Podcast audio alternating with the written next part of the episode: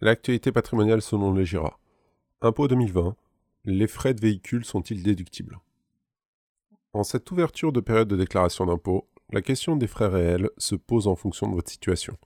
Les frais concernant votre véhicule en font partie pour tout ce qui concerne le trajet domicile-travail. Découvrez les deux manières possibles pour les déclarer. Rappel général sur la déductibilité des frais professionnels. Il est possible de déduire des frais à ces revenus lors de la déclaration d'impôt en fonction de leur catégorie. Dans le cas de traitement des salaires, l'administration fiscale nous offre deux possibilités de déduire. Un forfait de 10% des revenus d'activité, ce forfait concerne aussi les pensions de retraite. Ou alors, de prendre les frais réels engagés dans le cadre de l'activité professionnelle et non remboursés par l'employeur.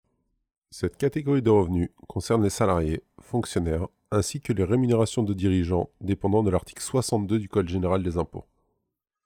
Conditions de déductibilité.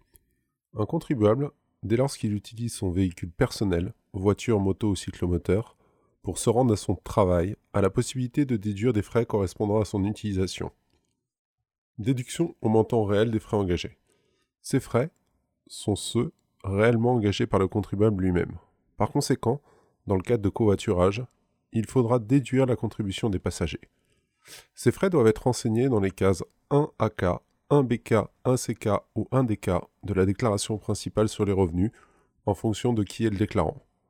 Pour être déductibles, ils doivent concerner uniquement le carburant, les primes d'assurance, l'entretien et les réparations, les intérêts d'emprunt si le véhicule a été acheté à crédit, les frais pneumatiques, les frais de stationnement, le prix du casque et des protections pour les motards.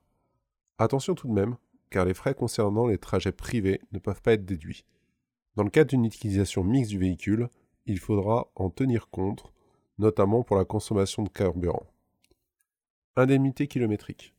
Pour des raisons de simplification, l'administration fiscale a mis en place un barème de frais kilométriques. Ce barème est calculé pour intégrer les différents frais évoqués ci-dessous. Le barème est remis à jour tous les ans par l'administration fiscale. Il est facile de le retrouver sur Internet, notamment sur les sites gouvernementaux. Il dépend de la puissance fiscale du véhicule, ainsi que du nombre de kilomètres parcourus dans l'année à titre professionnel. Pour appliquer ce barème, le trajet domicile-travail ne doit pas être supérieur à 40 km.